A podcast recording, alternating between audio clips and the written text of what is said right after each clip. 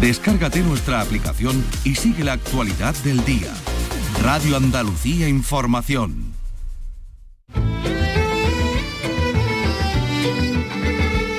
Andalucía es cultura. Con Maite Chacón. Radio Andalucía Información.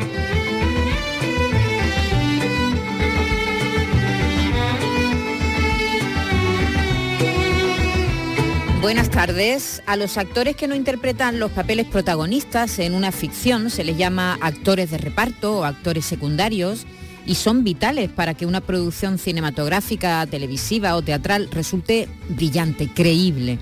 En España tenemos una larguísima tradición de estupendos actores de reparto. Los más mayores recordarán a Pepe Isbera, a Gracita Morales, a Agustín González actores y actrices que son recordados porque sus aportaciones, más largas o más pequeñas, con más o menos sesiones en una película, ofrecían siempre garantía, garantía de calidad, como se dice. Algunos de estos intérpretes comenzaron con pequeños papeles y, algunos de ellos pues dan el salto también a, ser protagonistas. Si nos fijamos, por ejemplo, en el cine actual, así empezó Antonio de la Torre, con papeles muy breves, muchas veces él empezó con una sesión en una película, Camarero 1, sacando ni siquiera actor de reparto, era, era extra prácticamente, ¿no? Y, a ver dónde ha llegado.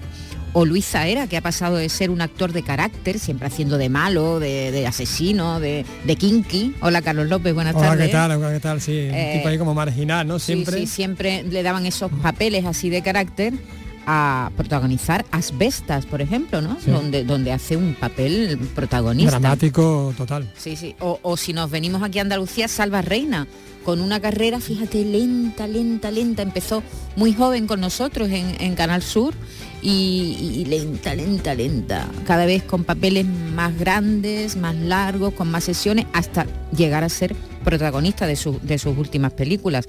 Otros actores, sin embargo, continúan durante toda su carrera brillando sin necesidad de interpretar papeles protagonistas. Es, ese es el caso, hasta el momento, que eso nunca se sabe. Eso... ¿no? Hmm. Porque, ¿Cuándo, saltará la liebre? Claro, porque igual, dentro de un momento a Maripasa Yago, que de quien estamos hablando, toda esta intro larga viene porque vamos a hablar con ella, pues eh, de momento hace papeles de reparto y es una actriz. Y es, una, actriz. Es una actriz maravillosa. Es que se come, se come. Sí, de esta que, de esta roba plano, ¿no? sí, sí, sí, sin, absolutamente. Sin que ella lo pretenda. no, no, desde, desde lo buen desde, No, desde, lo bien que lo hace simplemente. porque es verdad que, que, quien no recuerda su papel en, en, El Mundo es Nuestro, por ejemplo, y, la saga en entera. La trilogía en la entera, trilogía en la trilogía entera. En la última película, que sale solo en los créditos, y, prácticamente te cuenta ella sola una historia, es como un corto dentro de la, de la película y te quedas a ver hasta, hasta la última letrita de los créditos, entre otras cosas, porque es que te cuenta una historia y es, eh, que es abrumadoramente buena. Es que Dice, pero estamos, hay que hacer un spin-off ya a este personaje. Sí, sí, es una, es una maravilla. Últimamente la hemos visto pues en producciones muy importantes. Por ejemplo, tiene un pequeñito papel en La Mesías, la serie de los sí. que está teniendo tanto éxito ahora. Tiene un papel extraordinario en Mamacruz mm. que es una la película de, interpretada por Kitty Mamber donde está estupenda y además en un registro muy poco conocido en ella, un registro en el que los los actores no, bueno, los directores no la ven mucho, pero ya van a empezar a verla porque es verdad que, que, ha ampliado, ¿no? Amplía su, hay que, hay registro. Que, hay, que, hay que ampliarlo por arriba y por abajo, como decía, ¿no? bueno, hoy recoge el premio a la trayectoria que cada año otorga la RTVA en el marco del Festival de Cine Europeo de Sevilla y en la gala se va a proyectar fueron los días del director sevillano Bernabé Bulnes, que tiene una larga trayectoria como guionista y como realizador de documentales y cortometrajes y debuta en el largometraje de ficción con esta historia ambientada precisamente en el Festival de Cine de Sevilla. Alma, ¿cómo estás? ¿Cuánto tiempo? Soy Gabino. Eh, nada, resulta que me voy para Sevilla ahora mismo y quería verte porque resulta que estoy preparando mi cuarta película y hay un personaje que he escrito para ti y me gustaría que lo hicieras. Y para hacerlo yo necesito grabarte una prueba, no es una prueba, ¿eh? no te estoy haciendo un casting, sino que te tengo que presentar y venderte un poco a los productores. ¿Qué me ha dicho Pablo? ¿Que eres actriz? Sí, una actriz que de camarera. para el Festival de Cine. Mm. Te he marcado una secuencia, son cinco páginas. Tu personaje es Alicia y el de Ingrid es Inés. ¿Sabes de qué va? Algo he leído. ¿Cómo te has enfrentado a un tema como el aborto en esta película? ¿Tú quieres ser madre? ¿Tú quieres tener hijos? Sí. ¿Y estarías dispuesta a pararlo todo por tener hijos? Estuviste enamorado de mí. Claro que sí. Fíjate, no sé dónde leí que, que hacerse mayor, a madurar, como que es aprender a, a deshacerse de las expectativas de la juventud y aceptar la vida tal y como es. No sé, yo creo que, que a veces está bien aceptar las derrotas para conseguir cosas nuevas. A veces no todo depende de, de nosotros, son otros los que deciden. ¿Te puedo dar un beso? Ya estamos. Esos fueron los días que nunca acabarían, cantar de noche y dormir por el día. Teníamos deseos que siempre se cumplían, éramos jóvenes, dueños de nuestra vida. La habéis cambiado la letra la canción, ¿no? Qué tiempo tan feliz es la canción, ¿no? Qué tiempo tan feliz que nunca olvidaré. ¿O no? Como es una como es una traducción de una, de una canción rusa, yo creo que cada uno cada uno la traduce como quiere. Es que me ha sonado, digo, pero si esto es qué tiempo, de qué tiempo tan feliz. Claro, yo que como, como no domino el ruso tampoco voy a... Eh, eh, la traducción en francés es Le temps de fleurs. Le que temps el de ti- fleur, el tiempo- tiempo de las tiempo- flores. Sí, sí, es verdad que hay muchas versiones, pero la que yo conozco es una versión muy antigua, bueno, antigua, ¿no? Que de- y se llamó así, qué tiempo tan feliz. Bernabé Bulnes, buenas tardes. Buenas tardes. Bienvenido. Buenas tardes. Y aquí está también el productor eh, de la película, Enrique Guzmán. ¿Qué tal? Buenas tardes. Bienvenidos a los dos. Gracias. ¿Qué tal? ¿Cómo estáis? ¿Estáis? Bueno, ya la, la película no es, no es el primer pase, ya habéis pasado por Huelva Sí. ¿eh? y eso siempre rompe el hielo. eh, pero ¿qué tal? ¿Qué sensaciones tenéis para esta tarde? Pues sensaciones buenas. Yo estoy casi que más nervioso que en Huelva, porque en Huelva fui siendo un inconsciente. y ahora pues aquí, claro, aquí ya venimos con sabiendo lo que supone un estreno, lo que supone encontrarse con, con el público a la salida. Y, además aquí un público muy especial porque la película está hecha en Sevilla, el equipo es de Sevilla y nuestros compañeros y colegas de profesión pues casi todos viven por aquí. Entonces, claro, va a ser un- una prueba de fuego importante. Es el metapase, ¿no? Porque como, como ocurre en el, en el festival, lo estrenáis en el festival, Sí, sí, totalmente. El otro día estaba hablando con, con Rafael Cobos, el guionista Sí, y Rafa director, Cobos. sí, Rafa Cobos, y le decía, oye, que sepas que sale en la peli. Y me dice, ¿cómo que salgo en la peli? Digo, sí. Digo, porque como, como grabamos durante un pase del año pasado en el que estaba él, estaba Albe- Alberto Rodríguez, había un montón de gente, digo, salís por ahí de fondo. Y me dice, ah, pues mira qué bueno. Han hecho cameo, han hecho cameo. Han también. hecho cama sin saberlo. Sin saberlo. sin ni siquiera tener que pedir permiso. Bueno, una historia, eh, tú, tú tienes una trayectoria muy larga como documentalista, también has hecho, has hecho corto, de hecho has obtenido el premio SECAN este año por el, documental La sal de la vida, eh, en el que hablas de las salinas de Cabo de Gata. Eh, decir que, y, y además has hecho algunos documentales de deporte, ¿no? Sí, sí, he hecho mucho deporte en los últimos años y mucho de lo que se llama el documental observacional, es decir, que es este documental en el que tú te acercas a un personaje y eh, pasas muchas horas con él y a partir de ahí vas sacando de ahí esas líneas de narrativas, de relato que, que cuentan al personaje, ¿no? Yo empecé haciendo eso con Andrés Guardado aquí en, en el Betis y después lo he hecho con Fernando Alonso, lo he hecho con, con motoristas como el que acaba de ganar ahora mismo el, por su segundo campeonato de MotoGP, Sae Peco, eh, lo he hecho también con, con Borja Iglesias, e incluso en las salinas de Cabo de Gata fue algo parecido, hicimos algo parecido, pero con personajes más anónimos, por así decirlo, menos conocidos. De hecho, fue el año pasado rodando en las salinas de Cabo de Gata cuando de repente surge este proyecto, cuando de repente me hace, ah, me, me hace la lucecita pling y, y digo, anda, creo que tengo aquí una historia que se puede convertir en una película, pero que se tiene que convertir en una película en el Festival de Cine de Sevilla y por lo tanto tengo menos de tres meses para prepararlo todo. Y fue así, fue una locura. no me gusta hacer nada, no me gusta nada hacer esta pregunta, porque, porque es que porque mm, siempre Hazla, que hazla. siempre que viene alguien con una novela o con está basado en hechos reales Está- es una pregunta que no me gusta ni como oyente ni hacerla pero es que creo que, que esta esta historia sí está basada en hechos reales o, o- o está inspirada en algo en un Que- suceso real Es, un, es una película y una historia que tiene mucho de, mu- mucho de real. Eh, piensa que, por ejemplo, la actriz protagonista, que es Adela Castaño, nosotros rodamos en el bar donde en ese momento ella estaba trabajando como camarera. realmente estaba bar. trabajando de camarera Sí, hemos rodado también en su apartamento. Eh, la gata que aparece es su gata. Y la historia que contamos es la historia de una actriz que trabaja de camarera. Es decir, que es su vida también ¿no? que, es gran parte de su vida. Eh, por rizar el rizo, cuando nosotros nos vemos en... es decir, decidimos hacer la película, le digo yo a ella, que sepas que las fechas de rodaje ya están marcadas, porque es durante el festi- próximo Festival de Cine de Sevilla, que es de este día de noviembre a este día de noviembre. Y me dice ella, bueno, yo en noviembre solamente tengo un bolo de teatro que no creo que coincida. Y cuando comprobó la fecha del bolo, coincidió Coincidía. el fin de semana del, del festival, bolo de teatro, estreno de obra de teatro. Eh, ¿Qué es lo que hice yo?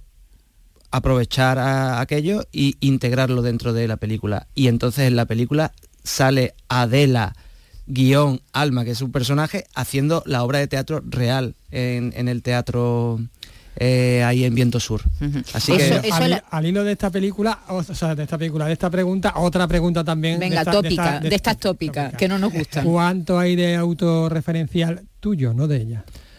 Mío hay mucho, más de lo que yo incluso pensaba. Eh, ha sido viendo después la película que he dicho, me he metido en todos lados, pero, pero de una manera muy, muy fragmentada, porque cada personaje tiene, tiene, tiene algo de mí. Lo tiene ella, a pesar de que es una, una mujer, y lo tiene por supuesto Gavino.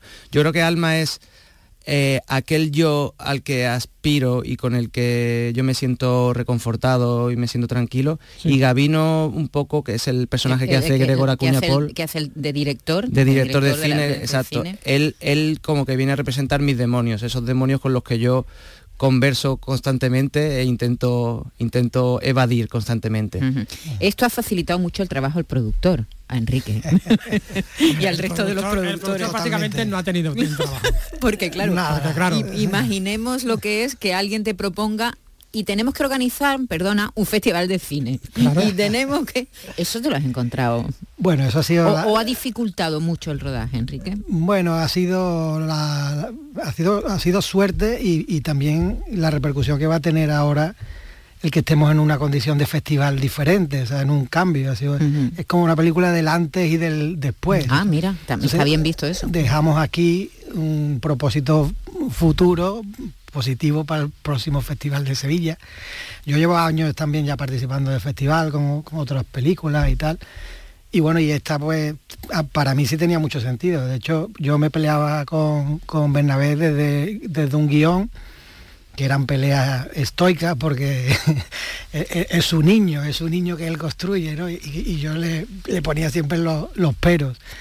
Y entonces ah, hubo un momento que fue, estábamos enf- enf- enfadados realmente y, deci- y- y decide, y decide, yo voy a, tú vas a producir esta película y le digo, cuando la vea te lo digo. y fue un poco así, la verdad. Eh, eh, eh, el tiro para adelante, con mucho, esta película se hace con muchas pequeñas partes que Sí, forman hay muchas comproducciones. y, y en la forma que tiene esta película de empezar. Después tenemos la suerte de nos vamos, ya, ya nos reconciliamos, nos vamos a Cannes a presentarla, en una iniciativa del Festival de Málaga, y allí nos traemos muy buena, muy buena opinión sobre el proyecto. Y ya tuvimos también la suerte de que entra Canal Sur participando la película y, y ya se, se alivia un poco todo que, que cuesta mucho sacar una película, no es una, una cosa fácil. De hecho, Sí, sí, sí. hay un amigo y productor que siempre dice, le dice al público siempre, mirar hasta el último crédito y no encendáis las luces, porque ahí está el mérito de esto, de, de tanta gente que hay detrás de todo esto, que, Sí, que sí. de verdad un trabajo en equipo. Impresionante, el, el- el cine es de los trabajos, yo creo, de los trabajos más... más Sí, y- y- es un trabajo y que militante, unos, de- ¿no? unos dependen de otros, unos dependéis de otros con- continuamente. Entonces te, te surge la chispa muy lejos, en, en Cabo de Gata, haciendo un documental de las salinas y de pronto piensas en el cine. ¿En qué, ¿En qué piensas para que te saliera esta historia? Pues en esta historia eh, eh, más que pensar en algo concreto, era un, un guiso que se estaba, se estaba creando ahí sin, casi sin darme yo cuenta, porque, porque esta historia, lo, que sería un primer germen como tal de la historia, surgió durante la pandemia. Fíjate que, yo, yo- yo daba clases por entonces en, en el Laboratorio de Interpretación de Sevilla, que dirige Sebastián Aro, y entonces, claro, estábamos cada uno, estábamos todos aislados en nuestras casas y los actores y las actrices estaban deseando hacer algo para seguir interpretando. Y entonces yo les escribí para las actrices y también para los actores, porque les respondían después, pero les escribí un monólogo que se podían grabar ellas mismas en casa delante de una mm, webcam o delante del móvil. Entonces, e- e- en, en ese monólogo ya había parte de esta historia porque era, porque era un, un monólogo que consistía en que, sí que hablaba de que una actriz había recibido una propuesta para hacer un casting para la próxima película de un director, así es como empieza la película Fueron los días, y entonces ella le respondía a él, y él ya le respondía, pues vale, sí voy a hacer tu casting, a pesar de que, de que nuestra historia no terminó bien y que tú me has dejado muchas, muchas cuestiones por resolver, eh, yo voy a hacerlo, ¿no? Y entonces eso, eso quedó ahí, era un, era un monólogo de, de 6, 7 minutos, pero que a mí me gustó y que a ellas les gustó mucho interpretarlo. Entonces estaba ahí y yo decía, aquí, aquí hay algo, aquí hay algo, pero eso quedó por ahí. Vino el hecho de que no me dieron una ayuda para un cortometraje, precisamente, que estaba preparando, y claro, y te, y te enfadas un montón cuando no te pasa eso. Entonces se juntó todo esto y- y ese día allí en Cabo de Gata, después de haber estado rodando el documental, de repente dices, ah, pam, si hago Ya esto, está, si hago lo otro, uno Sí, esto. y la- Y llega, la- llega, llegan esas llega, cosas, sí, sí. ¿sabes? Que, que- lo que pasa es que uno está trabajando sin saber siquiera que está trabajando, está la cabeza ahí dando vuelta y a- hasta que sale. ¿Cómo ha sido para ti eh, este proceso? Aunque ya habías hecho cortometrajes de ficción, no es la primera vez, eh, pero ¿cómo ha sido este proceso de enfrentarte ya a un largometraje donde todo el mundo te pregunta, le pregunta al director por cada decisión que se toma? Ha sido un proceso bonito porque, porque he hecho cortos que incluso siendo de, mucho menor enverga- envergadura que, es, que, esta película, pero que me han dado muchos quebraderos de cabeza. Aquí el proceso ha sido bonito. Hemos tenido la suerte de, que hemos sido bastante sensatos, a pesar de la locura de, hacer una película como hemos hecho, pero hemos sido muy sensatos a la hora de tomar muchas decisiones que fueran a favor de, obra, como se suele decir. Y yo sí que tengo claro en este tiempo que, llevo dedicándome a esto, que mi trabajo como director consiste en buena parte en eh, crear los cimientos suficientes y mejores posibles para que cuando nos metamos en ese rodaje que suele ser muy vertiginoso y que suele haber muchas situaciones descontroladas, todo vaya lo mejor posible. Entonces, aquí en mi caso, eh, creo que tuve la suerte de elegir bien las personas con las que me juntaba. Enrique ha hablado de trabajo en equipo y sabemos que en las películas siempre es así, pero cuando haces un proyecto que además tú al equipo eh, no le puedes dar lo que ellos se merecerían que tuvieran a nivel económico, a nivel de tiempo, a nivel de todo, ahí el equipo cuenta más todavía, porque hay que necesitar la implicación de la gente 100% y, y de otra manera. Y además yo me comprometí con ellos a decirles, este va a ser un proyecto especial y vamos a trabajar de una forma especial, porque para mí los procesos son importantes. Si algo he aprendido en este tiempo es que los procesos forman parte de lo que consigues al final de la, de la obra, y por lo menos yo es lo que pretendo. Se transmite al final, ¿no? Se transmite, sobre todo en determinado tipo de obras. Hay obras como Apocalipsis Now de Coppola que, que el, que el proceso era vertiginoso, era una locura, y tú ves la película y dices, tú chapó. Y, y- y aceptó la locura que supuso rodar allí en Camboya y simular Vietnam. que refleja todo lo que ocurrió, ¿no? Porque Y, es que ya una hay una historia detrás de la película. Claro, exactamente. Que, tiene otra película. Pues son películas que, que se alimentan del propio proceso. Yo quería que la mía sucediera, siendo la mía una película sencilla, que, va, que parte del cariño, que busca, que busca el cariño, que busca mm, transmitir cierta amabilidad o cierta visión amable sobre cómo puede ser nuestra existencia. ¿no? Y entonces el proceso para mí era importantísimo. Y, intenté y procuré llevarlo a rajatabla desde el principio hasta el final. Y creo que no nos hemos equivocado. En Huelva precisamente había una de las compañeras que me ha acompañado a mí en muchos cortos y que ya ha hecho a volar ella sola y que es una gran eh, productora y que trabaja en muchos largos, muchas películas. Eh, cuando terminó de verla, dijo, con tu película me, me he reconciliado con el cine, porque primero que me han dicho cómo habéis rodado y me da mucha envidia, y después que al verlo me di cuenta de, de- de- del tipo de películas que se pueden hacer y de, y de que esto es lo que yo quiero hacer. Habla tu historia, eh, es una historia del cine dentro del cine. No sé si tienes algún referente, desde Ed Wood a la noche americana, no sé qué, alguna película de la que hayas bebido, algún, algún autor. A mí me encantan las películas que son películas de cine dentro del cine. uno, de, uno de mis grandes referentes es la película esta de, David Mamet, de State and Maine, mm. Que, tiene momentos que son desternillantes y, que me encantó. Pero fíjate, a la hora de tratar este tema de la autoficción y, de, del metalenguaje y todas estas cosas, casi que he tenido siempre unos referentes y una inspiración más literaria que puramente cinematográfica ¿Por qué? Porque yo soy un lector empedernido de, autores como Philip Roth, como mm. Paul Auster, mm. como Javier Marías, y ese juego que ellos hacen de, identidades, de, personajes que se cuestionan a sí mismos, que muchas veces confunde el, eh, eh, el, personaje con el, con el autor, el narrador con el autor, todas estas cosas siempre me han interesado mucho. Y aquí con este juego que he hecho en Fueron los Días, pues he, querido jugar un poco, un poco por ahí, ¿no? Bueno, esta noche hay un pase en la gala RTVA, donde se le entrega el premio a Maripaz Sayago también, y a partir de ahora, ¿qué pasa? ¿Dónde vamos a poder ver la película? Pues una buena pregunta. Eh, quizá sobre esa estrategia de los próximos meses eh, sea Enrique, El, que mejor te lo puede contar. Pues, bueno, lo ideal sería lo siguiente. el siguiente, bueno, el siguiente pase lo tenemos en Córdoba, el día 14, si no recuerdo, tenemos el 14 de diciembre. 14 de diciembre. En la, semana del cine de Córdoba. Después haremos algún pase eh, también privado todavía, porque vamos, vamos, hemos presentado también candidatura a los premios Carmen que será del cine andaluz aproximadamente final de enero.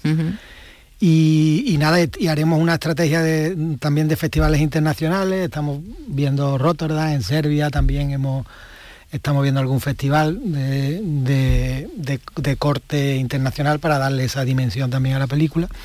Y yo creo que esta película mm, se verá en salas aproximadamente final del verano, una cosa así. O sea, llegando el otoño. Llegando el otoño, un poco menos de un año, ¿no? Sí, poco menos. Ahora llega un recorrido de festivales que queremos potenciar y mantener un poco la película en movimiento para, para llegar a salas con, con un cuidado también especial, ¿no? Y con un bagaje y que la gente empiece ya a oír. ¿eh? Fueron los días. A quien le gusta el cine y el cine dentro del cine, eso es una, maravilla. ¿eh? Y además con unos actores estupendos. Así que, bueno, os deseamos mucha suerte. Muchas gracias. Eh, en, la, gala de esta noche y en lo que queda por delante, en el recorrido de, Fueron los días. Un abrazo, gracias por haber venido. gracias. Gracias.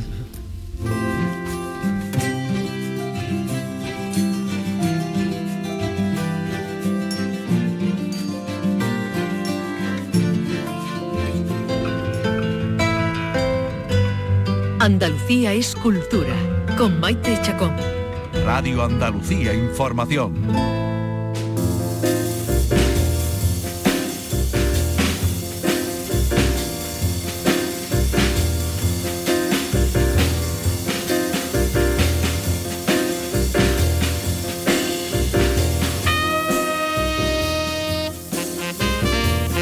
Hoy se celebra la gala RTVA en el Festival de Cine Europeo de Sevilla con la entrega del premio Trayectoria Profesional a Maripaz Sayago, una actriz que demuestra que no hay papel pequeño, que con solo unas frases o unas pocas sesiones en una película o en una serie se puede brillar y conseguir que el público te recuerde.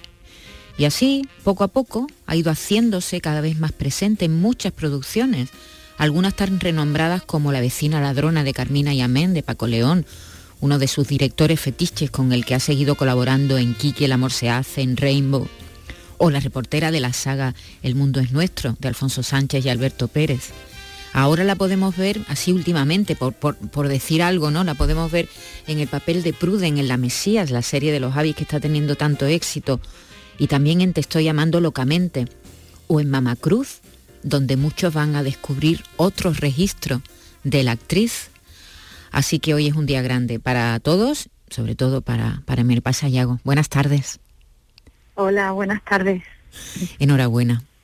Muchas gracias. ¿Cómo estás, Maripaz? ¿Estás muy contenta? La verdad es que sí, que estoy muy contenta, que me hace muchísima ilusión. cuando me lo dijeron me parecía, digo, pero es verdad, no, ta- no os habéis equivocado, ¿sabes? Como, hostia, em, es lo que tú dices, un premio a la trayectoria, una, una actriz de reparto, que no, no es lo más al uso. Bueno, pero, pero los actores de reparto y sobre todo los actores de reparto españoles Mm. han sido fundamentales para nuestro audiovisual y, y- y ahí está el reconocimiento, ¿no? Sí, sí, totalmente. Me parece muy bonito que, que tengan esa deferencia, que, que de repente haya esa sutileza y que se fijen en, en otras cosas que no sea solo, bueno, pues los actores protagonistas que están muy bien y que, que es de recibo a destacarlos siempre, por supuesto, pero a, los demás también porque formamos parte de- del mundo que se construye. Yo no sé, porque claro, a este, este premio pues lo han recogido muchos directores, muchos actores, como tú dices, protagonistas. Es menos usual que, que, que se lo den a, a un actor, una actriz de reparto.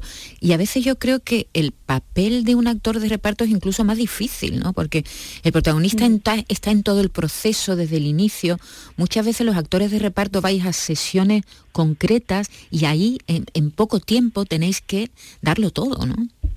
Totalmente. Es como dar la nota justa, el do de pecho, pero sin haber hecho la escala.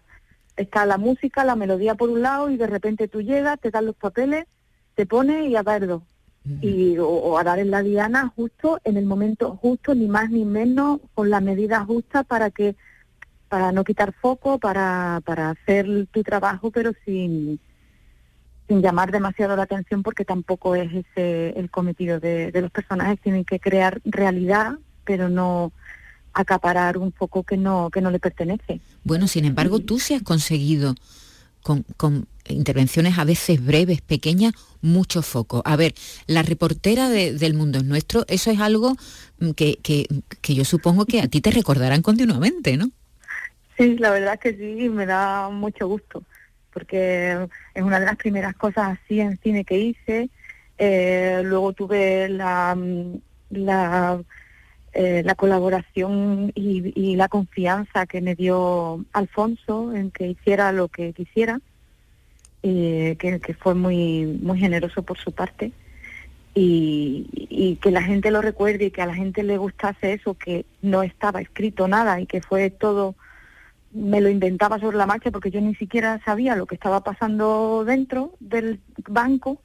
Yo no, no tenía ni idea, me estaba contando Antonia Gómez Grande, la compañera, que fue la que estuvo conmigo porque Al- Alfonso no podía porque estaba dirigiendo la otra parte, me dieron una cámara, un chico con una cámara y Antonia Gómez Grande cuando no tenía mm, escenas, pues se venía conmigo y me decía, bueno, esto va por aquí, esto va por aquí. Entonces desarrollaba yo por lo que creía que, que podía hacer y que lo recuerde la gente me parece un regalo, me encanta.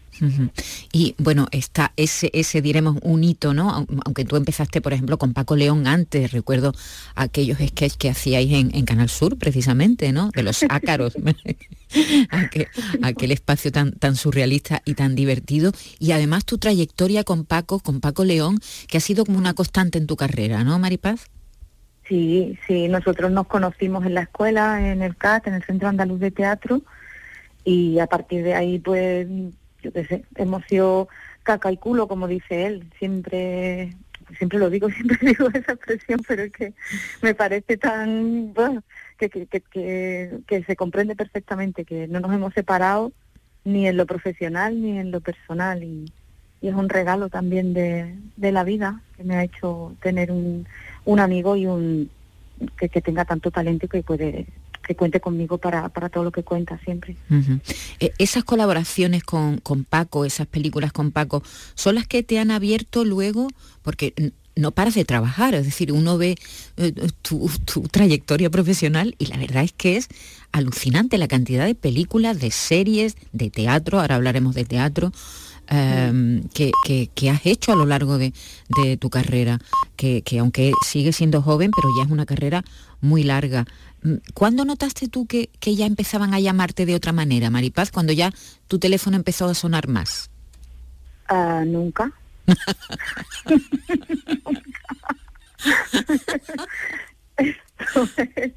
Ahora está saliendo un montón de, de trabajo que he hecho hace un año o dos años y, y justo ha coincidido pues unos tres o cuatro meses donde se han estrenado eh, películas y, series donde he intervenido, em, pero vamos, que esto de, eh, no, no, no, esto no tengo yo un constante, nada, no, esto es mm, arriba y abajo mm, eternamente. Ajá.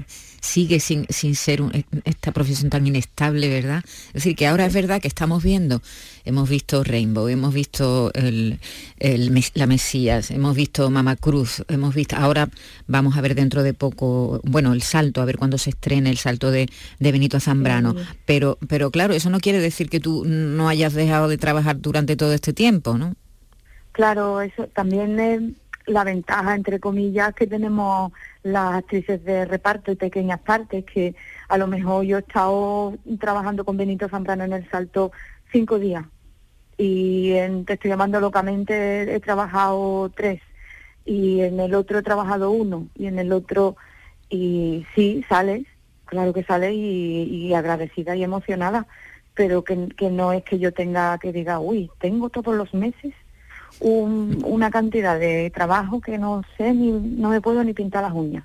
No, eso Pero no bueno, pasa. estoy contenta. ¿eh? Y- dentro de todo, yo creo que yo soy el tuerto en el, en el mundo de los ciegos, ¿eh? que, que yo me muevo mucho y también es que hago de todo, que me, me gusta. Y, y ahora estás haciendo teatro, estás en Madrid en el Teatro Español. ¿Qué estás haciendo, Maripaz? Mira, eh, es un espectáculo de, mm, sobre dos piezas cortas de Tennessee Williams y un entremés. Lo ha dirigido María Ruiz, una, una señora histórica de- del teatro español, y, y estoy de compañera con Cristina Medina y con César Camino. Y nada, y estoy en Madrid, temporada. Temporada, Muy bien, muy, qué muy mar- bien, muy a gusto. y muy Qué maravilla, en un teatro tan bonito como es el, y tan histórico como es el Teatro Español. Me, me gustaría hablar contigo de Mama Cruz, porque ahí eh, te he visto en un registro, eh, bueno, todo, lo de, lo de tener, lo de ser, no, no digo graciosa, lo de tener vis cómica es algo que o se tiene o no se tiene, eso no se puede trabajar. Eso es algo innato y tú lo tienes y ya está. Y no, bueno, supongo, bueno, eres una actriz, perdona, tienes tú ahí tu, tu técnica como todo el mundo, ¿no? Pero, pero eso, eso lo tienes. Sin embargo, en Mama Cruz mm, he visto yo otro registro, Maripaz. Mm. Sí, bueno, mm, ya he empezado, empecé a picotear de ese otro registro hace tiempo con otros trabajos.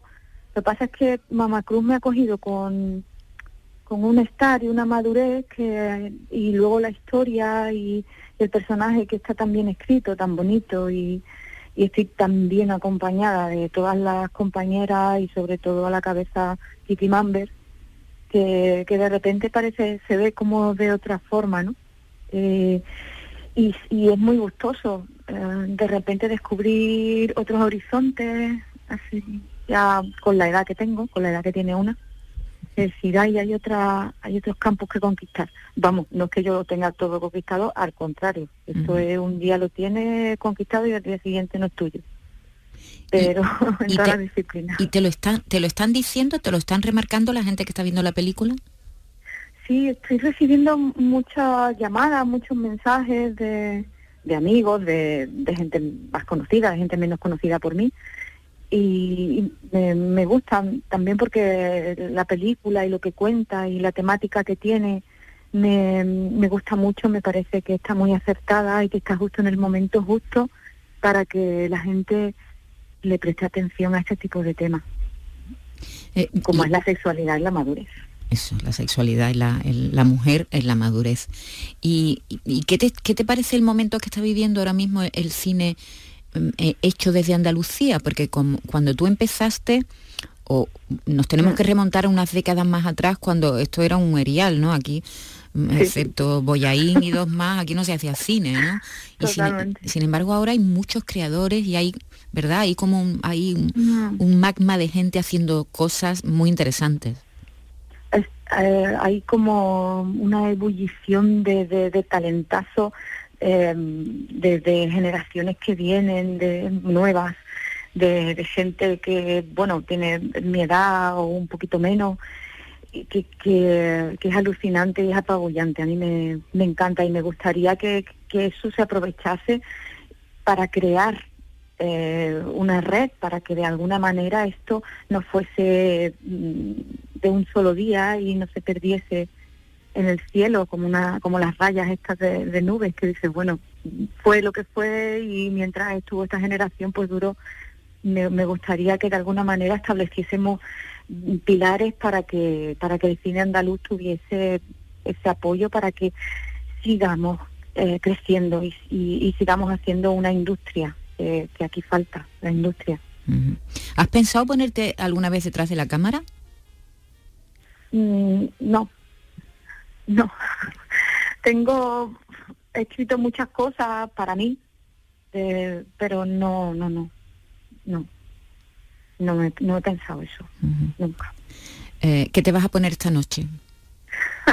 Me han prestado un traje muy bonito, porque a mí las grandes marcas, ni las grandes ni las pequeñas, no me dejan nada, porque claro, no, no tengo ni la edad ni el físico.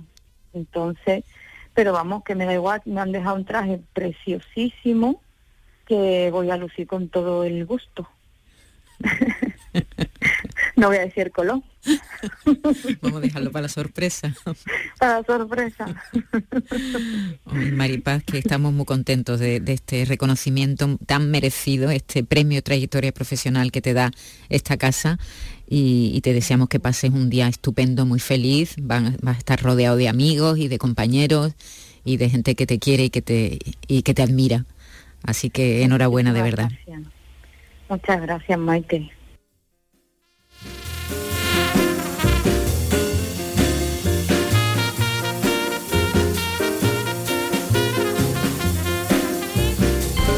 Andalucía es cultura, con Maite Chacón. Radio Andalucía Información. Nacimos entre espigas y olivares. El uno esperó al otro en la lactancia y en el primer pinito de la infancia ya escribimos comedias y cantares. Después, libros y novias y billares. Memorias que ilumina la distancia. Luego, una juventud cuya fragancia envenenan agobios y pesares. Esta es la voz de Serafín Álvarez Quintero, La que ha voz sido auténtica, sí. la voz auténtica, que ha sido recuperada para el documental Sembrando Sueños eh, de de, Alfonso. Alfonso. de Alfonso Sánchez, que ya pudimos a- abrió el Festival de Huelva y se ha pasado también en el Festival de Sevilla. Y has estado con el director, Y he Carlos. estado con el director. Además se ha pasado en el cine donde se estrenó la primera obra de éxito de los hermanos Álvarez Quinteros, que se, llama- que se titulaba Esgrima y Amén. No vamos a descifrar por qué se titula así, pero se desvela, se revela en el documental. Está hablando con el director y, y bueno, me, me han contado cosas súper interesantes. ¿Qué tal, Alfonso? Pues encantado de verte, Carlos. Yo también de verte a ti, de verte de nuevo, de nuevo por aquí. ¿Cómo nace eh, la realización de este documental? Porque vosotros lleváis a los Quinteros al teatro primero, ¿no? Pues surge porque cuando empezamos a indagar, a informarnos, a, conocer la obra, nos dimos cuenta de que es un, un universo, un tesoro, una, una cueva de las maravillas, maravillosa que, que había que desenterrar porque, porque era de justicia, ¿no? Y, y que había una historia, sobre todo que había una historia. Y eso Agus Jiménez, la productora del, documental, lo vio claro, me lo propuso y, y- nos embarcamos en esta aventura. Tengo que decir personalmente que me ha gustado, me ha impresionado varias cosas, pues este éxito que tuvieron independientemente de su teatro, ese teatro cómico con la ópera, ese deseo de poner en valor a Pérez Galdós, por ejemplo, ese compromiso con la alegría. Sí, eh, ha sido un descubrimiento de, de- de la dimensión real que tenían Joaquín y Serafín, de todo lo que hicieron. Fueron los reyes del mambo literalmente en su época. Tenían 12, 14 funciones a la vez de obras suyas en, en Madrid. Eh, eran los reyes de la taquilla. eh, ayudaban a, jóvenes que estaban empezando. Ponían en valor, a, como bien has dicho, a Pérez Galdós, a, a los que vinieron antes. ¿no? Yo creo que eran generosos, eran buenos. Y luego eso yo creo que lo transmitían en su teatro y sobre todo tenían muy claro que en una época tan complicada, con tantos conflictos, con tanta negatividad, con tanta crispación, curiosamente como hoy en día, ellos optaron por la alegría y transmitir esa alegría a la gente que estaba necesitada, ¿no? Y yo creo que curaron a mucha gente a través de su teatro. Claro, Porque ellos llegan a la España traumática por la pérdida de las últimas colonias, con mucha convulsión política, con mucha convulsión política también in- internacional, y ellos, e- ellos apuestan por un teatro eh, costumbrista, costumbrista eh, es una palabra que siempre se ha dicho peyorativamente, quizás, que saca al hombre y sobre todo a la mujer y los pone en la calle y cuenta sus vidas, esas grandes historias que hay detrás, ¿no? Sí, yo creo que en un momento tan convulso como el final del siglo XIX, principios del XX, que como bien dices desembocó en conflictos a nivel eh, armados a nivel mundial y, a- y a- y- y el gran conflicto entre hermanos, ¿no? que fue la guerra civil, creo que de repente ellos se dan cuenta de que la gente necesita eso, necesita no sentirse minúsculo ¿no? En- entre tanta pompa, ¿no? entre tanta importancia como tenían esos problemas. Entonces yo creo que la gente empieza a notar que hay unos autores que les hablan a ellos, que, que hacen de sus pequeños problemas grandes, les dan importancia. ¿no? Entonces cuando tú sientes eso como espectador en el patio de butaca, te da alegría porque te sientes que estás, que, que alguien está mirándote, ¿no? está, está velando por ti. Yo creo que eso es lo bonito del, del costumbrismo, de lo popular. Creo que por eso lo popular nunca morirá y por eso tiene tanta importancia, aunque es verdad que desde las élites culturales muchas veces, tanto eh, en el siglo pasado como actualmente, se denosta, ¿no? Hay, eh, hay veces que, que las élites culturales se ponen por, por encima del público. Me parece, me parece un poco clasista esa actitud. Y ellos en ese sentido creo que por eso tuvieron tanto éxito y, y creo que por eso eh, hoy por hoy tienen más valor que nunca, también, también eh, porque son clásicos, o sea, son unos clásicos, son, están a la altura de Shakespeare, a la altura de Molière, a la altura de Chekhov, eh, lo que pasa que son andaluces, ¿no? Y muchas veces les damos menos valor eh, a lo nuestro, pero yo creo que ellos dan con la clave del ser humano y eso es lo que le convierte en clásico. Ellos eran unos grandes lectores, tenían su hermano Pedro, además les eh, tenían una biblioteca en casa brutal, tanto su padre como su hermano. Eh, ellos leen desde muy pequeños, ¿no? Y, para ellos la literatura es algo natural. Ellos juegan al principio a escribir cosas, lo que pasa es que tienen un talento, tienen, tienen, tienen una intuición, como dice Alonso de Santos en el documental, ¿no? Entonces, eh, de repente, eh, la dimensión que coge su escrito, ¿no? Eh, eh, es, es apabullante. O sea, el público de repente descubre, les cuesta, ¿eh? No, tampoco nadie les regaló nada. Se pegaron ocho años en Madrid penando, escribiendo sin parar, pero al final lo consiguieron y lo consiguieron además sin renunciar a su propia idiosincrasia, sin re- renunciar a de dónde ellos venían, sin renunciar a su acento, ¿no? Algo está hoy, hoy en día tan de moda, ¿no? Ahora se habla mucho del acento, de y vemos propuestas artísticas como por ejemplo me- Rosalía, ¿no? Ha triunfado a nivel mundial partiendo de una idiosincrasia que tiene mucho que ver con lo andaluz, ¿no? Al final te das cuenta de que somos muy universales. Ellos escribían en andaluz. Claro, es que ahora no estamos como mucho luchando mucho por, por nuestra identidad, por ponernos en valor y, y nos olvidamos de que ya lo hicieron estos dos hermanos de Utrera hace 100 años, ¿no? Ya conquistaron el mundo y conquistaron el mundo literalmente, porque estamos hablando de dos de los autores más traducidos a más de 20 idiomas a nivel mundial, al, al, al al hindú, al chino, o sea, es una cosa extraordinaria lo que consiguieron. Eh, son representados eh, en, en América con éxito cuan- eh, en, en la primera mitad del siglo XX porque la gente allí necesitaba una conexión con la tierra, con los inmigrantes que había españoles allí, ¿no? O sea, es lo que consiguieron es algo apabullante. Son, estamos hablando de, fueron académicos de la Real Academia de la Lengua, promotores de la SGAE, que lucharon por los derechos de autor, algo fundamental en, nuestros días, ¿no? Para poder eh, escribir y para poder crear.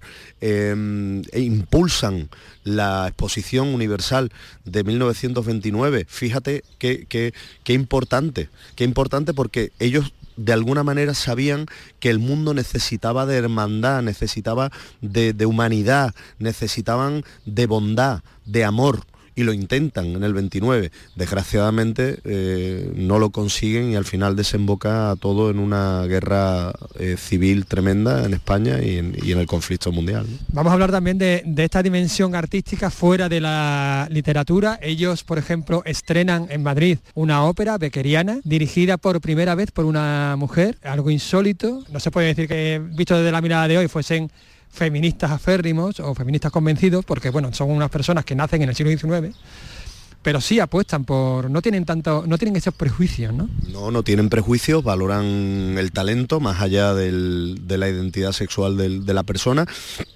Eh, además eso, eh, apoyan a... Y, sobre todo hacen una cosa maravillosa, porque se habla a veces del machismo en la obra de los Quinteros. La obra de los Quinteros no, no- no es machista, o sea, no es machista porque ellos no lo son. O sea, lo que pasa es que ellos escriben en una, en una época concreta en el que el rol de la mujer eh, estaba, era lo que era. Pero ellos hacen algo, abren de repente esa puerta donde estaban metidas las mujeres y cuentan sus historias, les hablan directamente, hablan de sus problemas, de lo que a ellas les preocupa. Claro, imagínate en ese momento en el que no había eso en el teatro, no, no, no, no había esa familiaridad, no, no, no se contaba eso, las mujeres en el patio de butacas flipaban, decían, hostia, alguien está hablando de lo que nos preocupa a nosotras, ¿no? De hecho hay una polémica con Emilia Pardo Bazán, la polémica feminista en las que en las que ellos eh, eh, claro eh, mm, de repente porque Emilia Pardo Bazán era una mujer extraordinariamente adelantada a su época era y planteaba problemas que a día de hoy en el año 2023 se siguen planteando fíjate no pero claro ellos eran unos hombres del como tú bien decías del siglo XIX y, y aún así escuchan y aún así dan oportunidad no solo a, a- María Rodrigo, sino también a María Lejárraga. eh, o sea, ellos creen en el talento más allá de cualquier otra cosa. El talento más, más allá del, del género, sin duda alguna, estamos hablando de los hermanos Álvarez Quintero, que más allá del sainete y de la, del análisis fácil y, y de la crítica mm, iletrada, más que otra cosa, trascienden nuestras fronteras, no solo crean para el teatro, aunque tienen sangre de teatro fundamentalmente, apuestan por la radio, que son los primeros, de hecho, que, que dan un serial en, en la radio, llevan guiones de cine a Hollywood, Sí, eran lo que estábamos hablando, son unos, enamorados del arte en general y cualquier cosa, cualquier avance, cualquier eh, algo que les ilusionara se, se metían de lleno, ¿no? Y, y lo aprovechaban, ¿no? Estaban muy vivos, estaban muy vivos, estaban, escuchaban mucho, tenían mucha empatía. Yo creo que precisamente eso es lo que es lo que les hacía tan grandes y lo que conectó con, con su tiempo y con el público. Y, además, eh, ya te digo, le- les da una dimensión eh, creativa tremenda. Yo, yo, me los imagino de repente, eh, la gente que estaba escuchando por primera vez la radio en esa época y de repente escucha una historia en radio tal, con lo maravilloso que es ese mundo, ¿no? Luego, luego así, luego ha habido una historia de seriales radiofónicos en nuestro país maravillosa. Pero fíjate, abren esa puerta, ¿no? Me ha llamado mucho la atención, una de las cosas del, del documental, son las voces, estas voces de, de Serafín y de Joaquín, que digamos que cuentan su historia en primera persona, ¿no? Eso me parece muy, muy, muy interesante. Eso es- ha sido un hallazgo tremendo. Yo me he sentido un poco como un arqueólogo, un poco Indiana Jones, ¿no? Rebuscando ahí en- entre los textos, entre los documentos y encontramos la voz de Joaquín y de Serafín, eh, que están en el documental como documentos sonoros. Es mágico escucharles eh, porque tienen una humanidad en su voz tremenda. Y a partir de ahí, luego la tecnología, ahora que está tan de moda la IA, a través de una inteligencia artificial, hemos recreado partes para completar el discurso y completar esa narración. eh, y, con un nivel de artesanía lo ha hecho Juan Cantón, en el que para mí muchas veces ha sido imposible distinguir cuál era la voz real de ellos con, con la voz recreada, ¿no? Pero es lo que tú dices, al final te da una dimensión y te da una cercanía con ellos brutal, porque cuando te lo cuentan en primera persona eh, es sobrecogedor. Y luego también hemos encontrado imágenes en movimiento, les hemos visto, hemos encontrado un, archivo cinematográfico en el que están ellos moviéndose. Cuando tú ves eh, a esas personas que estás acostumbrado a verlos en cuadros, a verlos en fotos, de repente vivos, eh, te da otra dimensión de ellos, te, les ves y tienen una... em, em, lo que más me llama la atención de verlos en movimiento es que pese a que son ya mayores en las imágenes, tienen una mirada muy de niños. Yo creo que eso es lo que fueron al final. Fueron dos niños durante toda su vida que se dedicaron a jugar, a crear un mundo personal y, y maravilloso en el, que, en el que ellos eran felices. Eh, hablando un poco de, de todas estas personas que, que participan, de toda posición política, vamos a decir, que se encuentran, tienen este punto en común en la alegría quizás, ¿no? has dado la clave. Hay, para mí hay tres conceptos en el documental, que además es el nexo de unión entre todos estos entrevistados de los que estabas hablando. Uno es la alegría, evidentemente. Otro es la belleza, la belleza eh, del arte. Y, otro es eh, la, la bondad, la humanidad, el amor. ¿no? Yo creo que son elementos que, que son unificadores y que al final están por encima de cualquier ideología, que están por encima de cualquier, em, de cualquier etiqueta, de cualquier prejuicio y ver a gente con tanto, con tanto peso, con tanto bagaje como es Arturo Pérez Reverte, como es Alfonso Guerra, como es Marta Palenque, como es Lola Pons, como es eh, eh, José Luis Alonso de Santos, José Mota, no sé, es que es interminable. Yo me siento un privilegiado por haber vivido este viaje. Lo más difícil del documental ha sido eh, poder resumir esas entrevistas de, de- de una hora que he tenido con cada uno de ellos hablando sobre la vida, sobre el teatro, sobre el amor, sobre el ser humano, eh, poder resumirlas en 73 minutos, pero yo creo que al final se ha destilado un poco la esencia de cada una de ellas. Bueno, muchísimas gracias por, por atendernos, Alfonso, y como se dice en el, en el documental, lo único que, no, que me ha quedado de la, de la infancia es la alegría, vamos a reivindicar la alegría. Qué bonita frase y qué, y qué bonita qué bonito mensaje para nuestros oyentes, ¿no? Reivindiquemos la alegría, reivindiquemos el humanismo y, reivindi- y reivindiquemos escuchar, que estamos en un... Vamos a escuchar, como dicen los flamencos. Vamos a escuchar. En Radio Andalucía Información, Andalucía es cultura, con Maite Chacón. Y fueron los hermanos Quintero coetáneos de Picasso, aunque más mayores, Diego Abollado, Sí, buenas tardes. Buenas tardes, ¿cómo estás? Sí, más mayores, mayores, porque pero uno sí. murió en el 40 y 42, tanto. ¿no? Y otro en el 30, 42 o y así, otro durante la guerra, ¿no? en Al el final de la guerra. 38, y otro al final de la Sí, guerra. era mayor, yo creo eran tenía- eran mayores, pero bueno, como 15 años. pero coincidieron en este planeta. No, no, evidentemente coincidieron, claro que sí que coincidieron. Además los dos eran andaluces, vamos, los tres en este caso, porque estamos hablando de dos hermanos y seguro que tenían también un imaginario similar en muchas cosas. Un imaginario colectivo, sí. nos, Claro, traes, nos una exposición hoy muy curiosa y yo no me, yo me acabo de enterar porque me lo has dicho tú que Picasso casi nunca titulaban las obras y ahora ah, como que han intentado corregirlo 50 artistas 50 ¿Qué han artistas con hecho? 50 obras. ¿Qué han hecho estos bueno, artistas? a ver, aquí parten del hecho de que lo- lo- los cuadros, los, los títulos de los cuadros, los nombres de los cuadros más conocidos que, que todos vemos y, y- y no sabemos, pues son todos probablemente la mayoría de ellos muy modernos. Las meninas no son meninas hasta 1843, que por primera vez le dicen las meninas. ¿Ah, sí? Era la familia, primero solo la familia, porque Felipe IV era su familia, ya después cuando ya hay otro rey es la familia de, de Felipe IV.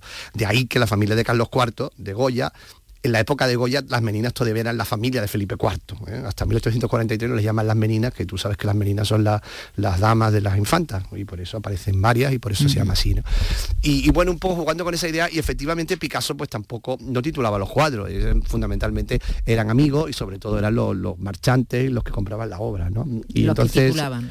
los que titulaban, claro, ¿no? Y y, por ejemplo, yo- mira, un cuadro muy famoso de Picasso, por ejemplo, que es La señorita de Aviñón, él le hacía mucha gracia al nombre porque él le llamó, él sí, ese sí lo tituló él, y le llamó Burdel Filosófico, y que quedó convertido en Las señoritas de Aviñón. Entonces le hacía mucha gracia aquello de señoritas, ¿no? Porque le parecía muy irónico cuando estaban hablando de prostitutas, ¿no?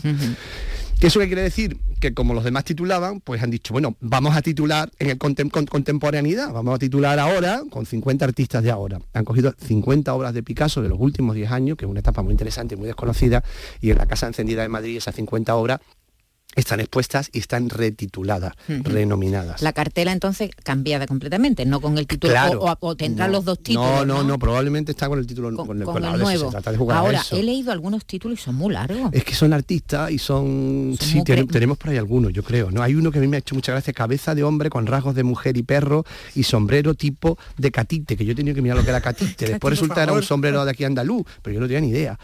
No sé, sí, suena raro. Después, eh, y además encima, además, tienen como pequeñas, pequeños textos en los que Pequeños explican largos, el porqué. No, no, textos que explican el título, ¿no?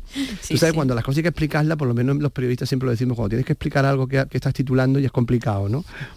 Es que lo está haciendo muy bien, de hecho. ¿Eh? Es que lo está haciendo muy bien, ¿no? Claro, claro, no efectivamente. lo está ¿no? contando A ver, es una, hay una visión también del periodismo que es más efímero, es más rápido, Otro ¿no? el título, arte mira, reflexión, evidentemente. Pareja de bailarines en forma de cabeza danzante o viceversa. Y cuando cuando el título el título original del cuadro un- es Ted Dom, cabeza de cabeza cabeza, de- de, hombre. cabeza de hombre, Pero claro. oye, lo he visto yo de otra manera, porque efectivamente se ve el- la cara está construida con dos líneas, dos líneas curvas y tal, que podían ser efectivamente dos danzantes, dos bailarines. Claro, efectivamente, son otra visión y yo creo que en el fondo, y además Picasso se, se presta a todo tipo de, de visiones, porque tú sabes que bueno, era un pintor que no es...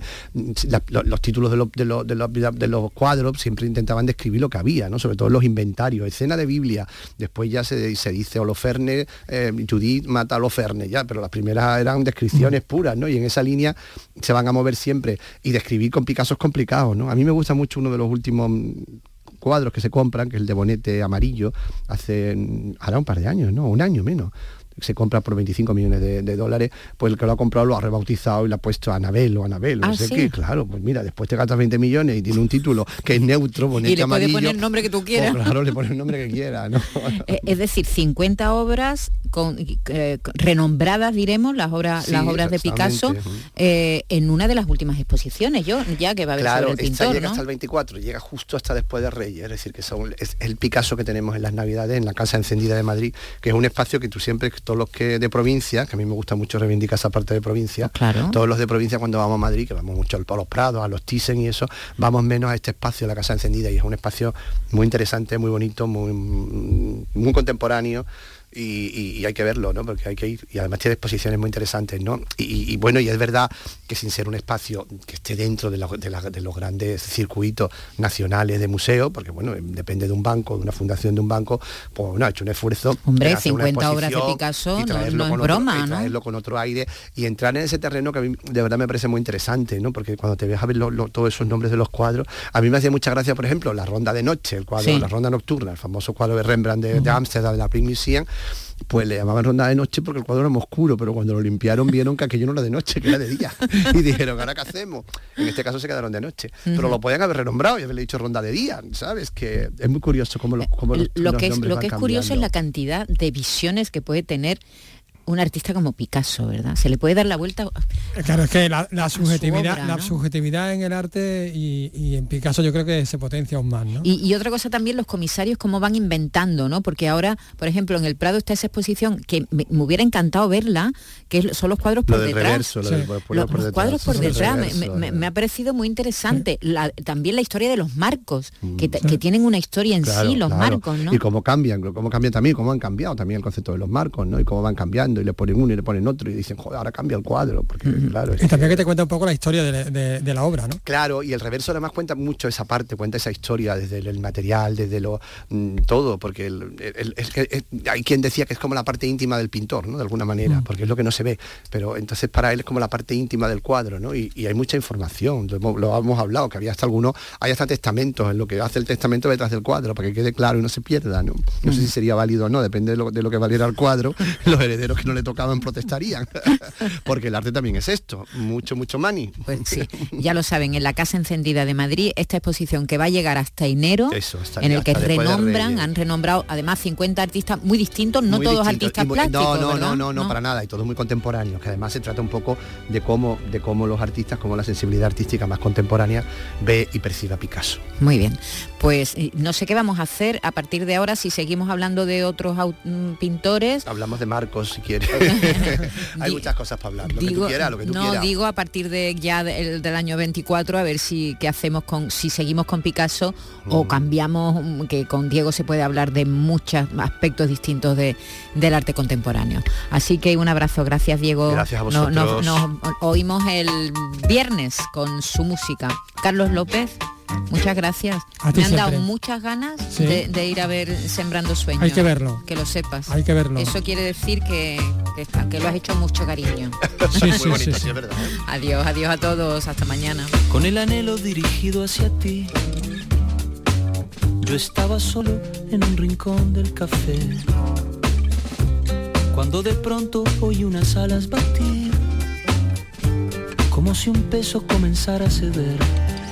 Se va, se va, se fue.